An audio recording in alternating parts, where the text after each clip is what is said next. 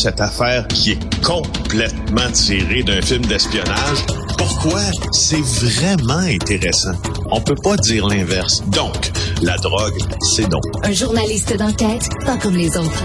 Félix Séguin. Félix, on a finalement un féminicide qui s'est confirmé dans le centre du Québec. Oui, il fallait attendre quelques heures là, avant de pouvoir avoir la confirmation officielle, même si tous les indices pointaient malheureusement en cette euh, direction. Je, vais te parler d'un week-end au fond immensément triste euh, s'est produit au Québec parce que euh, il y a eu ce féminicide, il y a eu des accidents de travail aussi, il y a un homme de 25 ans qui a été abattu à Montréal-Nord, il y a eu de graves accidents automobiles. Bref, c'est un week-end d'été qu'on voudrait oublier. Ouais. Ce qui s'est passé dans le cas du féminicide, s'est passé déroulé à Wickham alors que euh, Kevin Romagosa est soupçonné d'avoir tué sa femme Robin Crystal O'Reilly. Wickham, c'est une quinzaine de kilomètres de Drummondville. En plus de ça, et, euh, et on se garde toujours hein, une certaine pudeur et, certains détails, là, les, euh, les médias, des bravos, parce que, enfin, la scène que l'on nous a décrite là-bas est horrible. Disons seulement qu'il aurait commis un outrage, une, une indécence ou une indignité à l'égard du cadavre de sa victime de 34 ans. Le reste euh, laisse place à beaucoup d'imagination, malheureusement, et euh, c'est d'une mort très, très violente. Alors lui, il a 39 ans. Euh, il est détenu. Donc, il va être accusé de ce meurtre-là. Et, euh, et tu vois, euh, ce qu'on comprend, c'est que c'est un couple de Pierrefonds dans l'ouest de l'île de Montréal. Euh, et dans la résidence de ce couple en question se trouvaient deux jeunes enfants de 4 et 6 ans. Quand les proches de Romagosa ont reçu un appel au cours duquel il leur aurait dit « Je suis un échec » et ils les ont invités à se rendre dans cette résidence-là. Alors, évidemment, imagine j'inverse les chaises. Si toi, dans cette situation-là, tu reçois l'appel, ce que tu fais, tu appelles la police, c'est ce qui a été fait. Alors samedi midi, on a déclenché des démarches pour retrouver le corps. Ça a amené les policiers de la Sûreté du Québec à se rendre à l'entrée d'une sablière du 7e rang à Wickham. C'était quand même à 130 km de chez eux. Euh, et, euh, et, et, le meurtre aurait été commis, commis dans, dans, dans le même euh, secteur et les suspects, le suspect lui était dans sa voiture. Il aurait probablement qu'il s'est intoxiqué avec une substance X ou Y, on ne sait pas c'est laquelle. On l'a vu en train de s'asperger d'essence, donc il a été hospitalisé assez rapidement, mais euh, mais quand même, il, va être capable, ce qu'on comprend, il est capable de, de, de comparaître. Euh, et euh, c'est pas compliqué, il s'est servi d'une hache. Donc, euh, arrange ça comme tu veux. Là, c'est très, très, très, très, très, très, très, très, très violent et très confrontant de voir que euh, n'importe quel humain périsse dans ces conditions, mais que ça soit un, un, meurtre dans un contexte conjugal, ça ajoute une couche à l'innommable, et c'est ça qui est arrivé. Ouais, puis il faut, faut absolument l'utiliser le terme féminicide autour de autour de ça parce que c'est malheureusement un autre meurtre dans lequel une femme meurt parce qu'elle est une femme, dans lequel c'est tout ce qu'elle a fait, c'est être la conjointe de quelqu'un, puis elle doit en payer le prix ultime. Euh, c'est c'est odieux. J'ai je manque de mots honnêtement, Félix, par rapport à cette sordide d'histoire-là. Surtout, ben que cet homme-là, comme tu le dis, a pris le temps ensuite ben, de commettre un outrage à un cadavre en plus. Euh, j'ai, hâte de voir qu'est-ce qui va ressortir du procès de cet homme-là, qu'on a pu pincer avant qu'il, lui-même s'enlève la vie ou quoi que ce soit. Il échappera pas à son procès. Euh, j'ai, j'ai vraiment hâte de voir exactement qu'est-ce qui va ressortir de tout ça, puis comment on va gérer ce dossier-là du côté des autorités, parce que ça a l'air vraiment d'une histoire sordide, Félix.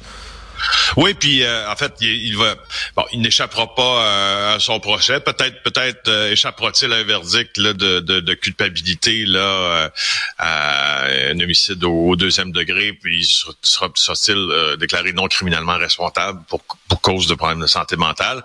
Tu sais, déjà, je, je trouve que étant donné le étant donné la façon dont le crime s'est commis, il se profile déjà, je trouve, à l'horizon, euh, peut-être des raisons pour lesquelles peuvent être évoquées. Un problème de santé mentale, je suis déjà persuadé, je lis pas dans, j'ai pas de boule de cristal, je ne lis pas dans l'avenir, mais je suis assez persuadé qu'un avocat de la défense euh, qu'il représentera ira regarder de ce côté-là.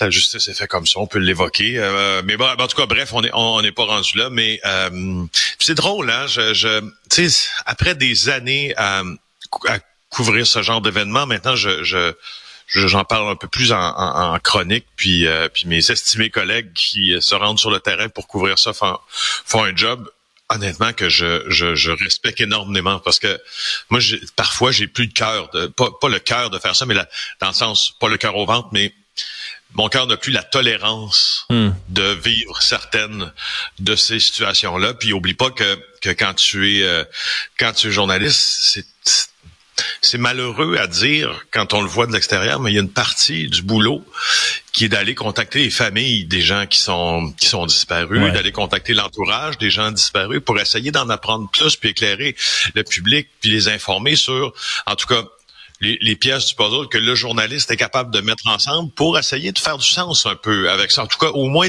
faire du sens, d'expliquer un peu qu'est-ce qui a pu mener à ce énième féminicide au Québec.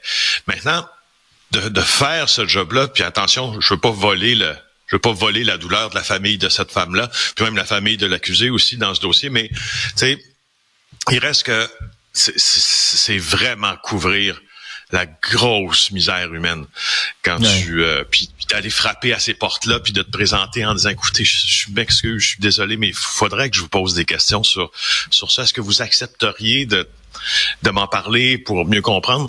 Mets-toi une fois dans les souliers de quelqu'un qui sonne à la porte de la famille qui vient d'être qui vient d'être éploré, pas éploré, dévasté, euh, frappé en, plein en plein visage, euh, heurté par un train de tristesse, d'incompréhension.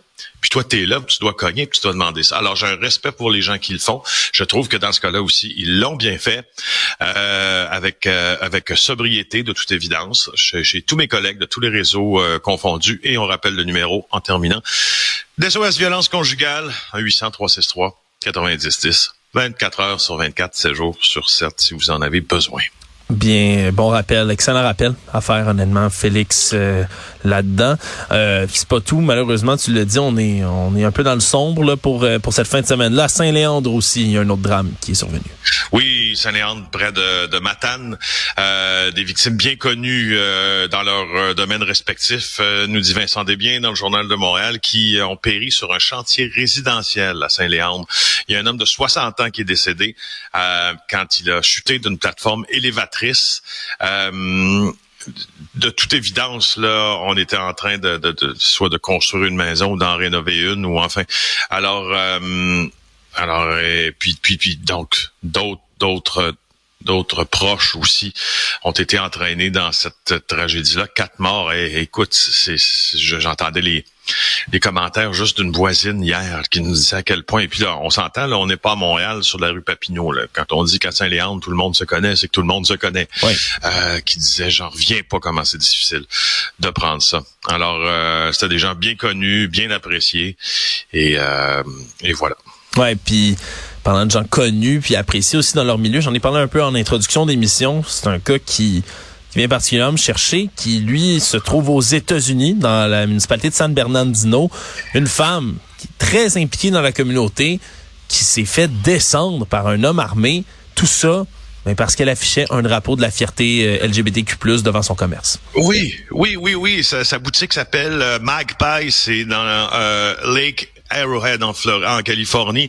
Et euh, cette femme-là, elle s'appelle Lauren Carlton et euh, son le diminutif, en fait, tout le monde l'appelle Laurie. Elle a été abattue en fin d'après-midi, vendredi, euh, par un homme qui a tenu des propos désobligeants à l'endroit de la communauté LGBTQ+. Et puis, avant de poser son geste, donc il aurait proféré là plusieurs insanités à propos de de cette communauté. Et puis, et puis bon, je sais, il, a, tiré dessus. C'est incroyable. Euh, une histoire, C'est une madame, c'est une madame qui a neuf enfants. C'est que c'est un crime. Moi, moi, il y a, je, te comprends énormément, Alexandre, de réagir à ça parce que moi, ce qui me fait réagir beaucoup, c'est les crimes motivés par la haine et l'intolérance et et, euh, et qui soit, tu sais, qui ait de du simple entre guillemets et je referme les guillemets, vandalisme sur une mosquée, une synagogue, euh, bien moins souvent une église, euh, au meurtre, ça reste un crime motivé par la haine et moi ça me ça me bouleverse beaucoup. Je ne comprends pas à quel moment dans ta tête tu passes de une, une haine totale à l'expression armée de cette haine. J'ai jamais compris. Moi, moi, non plus. Puis je pense que c'est important de rappeler que la haine, ça existe encore, même dans nos sociétés où on essaie de la, de la cacher, de l'écarter, de la combattre. Mais ça finit parfois par ressortir avec des résultats qui sont, là, dans cette fois-ci, femme, mère de famille, neuf enfants, complètement atroces. Félix Séguin, merci. Oui, au revoir. Bye. C'est ce qui met un terme à l'épisode d'aujourd'hui. Sybelle Olivier est à la recherche de l'émission, tandis que Jean-François Roy s'occupe de la console et de la réalisation. Je vous remercie, vous, également, d'avoir été des nôtres. On se reparle dès le prochain